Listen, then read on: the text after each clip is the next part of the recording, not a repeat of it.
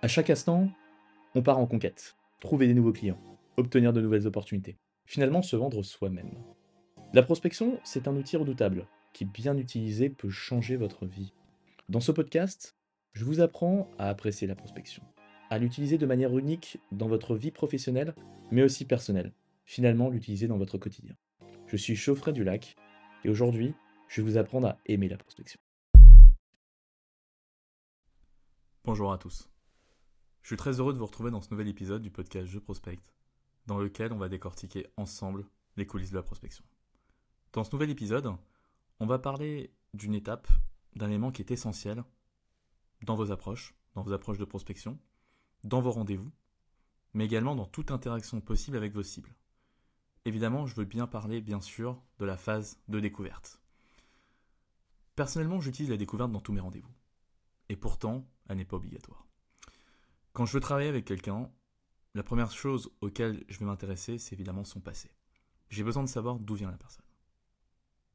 De savoir ce qu'elle a réalisé. De comprendre finalement son champ de compétences. De comprendre finalement ce qu'elle a pu accomplir ou ce qu'elle a pu rater.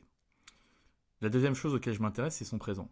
C'est-à-dire ce qu'elle réalise aujourd'hui, dans quel cadre elle s'insère, quel est son travail, quelle est son activité, dans quoi elle performe. La troisième chose auquel je vais m'intéresser, ça va être évidemment son futur, c'est-à-dire qu'est-ce qu'elle aspire, quels sont ses objectifs et dans quel cadre elle va aller.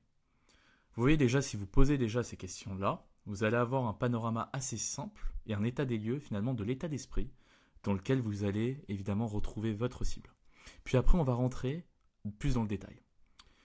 C'est-à-dire que quand on va commencer à négocier ou quand on veut commencer à vendre une prestation à son client, il faut d'abord qu'on comprenne, comprenne pardon, l'environnement, l'environnement de la personne, finalement ce qu'elle réalise.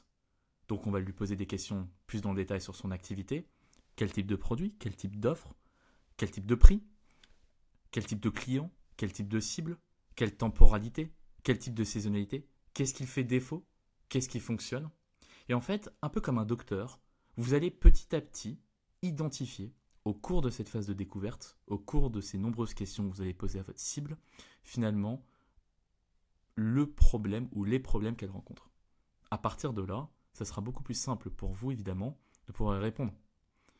Et je parlais tout à l'heure de, de cet aspect de pouvoir cibler évidemment ces questions. C'est un mot qui est important parce qu'il va vous permettre de driver le sens de votre échange. Il va apporter du confort à vous, mais également à votre client, parce que votre client va finalement se s'ouvrir à vous et donc vous apporter de la visibilité. Et finalement, l'échange va avancer. Résultat, ça me permet d'avoir un niveau de connaissance sur ma cible à hauteur de plus de 80%. Je ne me trompe quasiment jamais dans la grille de lecture des problématiques que mon client peut rencontrer. Finalement, je l'aide à identifier une lacune ou des lacunes qu'il n'avait peut-être pas identifiées aussi derrière. Et surtout, je le pousse à l'action. C'est-à-dire que je l'aide à changer les choses. Donc finalement, vous voyez bien que maîtriser la phase de découverte rend redoutable votre approche de prospection si et seulement si vous maîtrisez ces process. Et c'est ces process qu'on essaie d'expliquer au quotidien dans ce podcast. Donc s'il y a bien une chose à retenir, à chaque fois que vous allez avoir une interaction avec un client, avec un prospect potentiel, n'hésitez pas à établir un contexte avec lui sur ce qu'il a réalisé par le passé, sur ce qu'il a réalisé maintenant, sur ce qu'il va réaliser demain.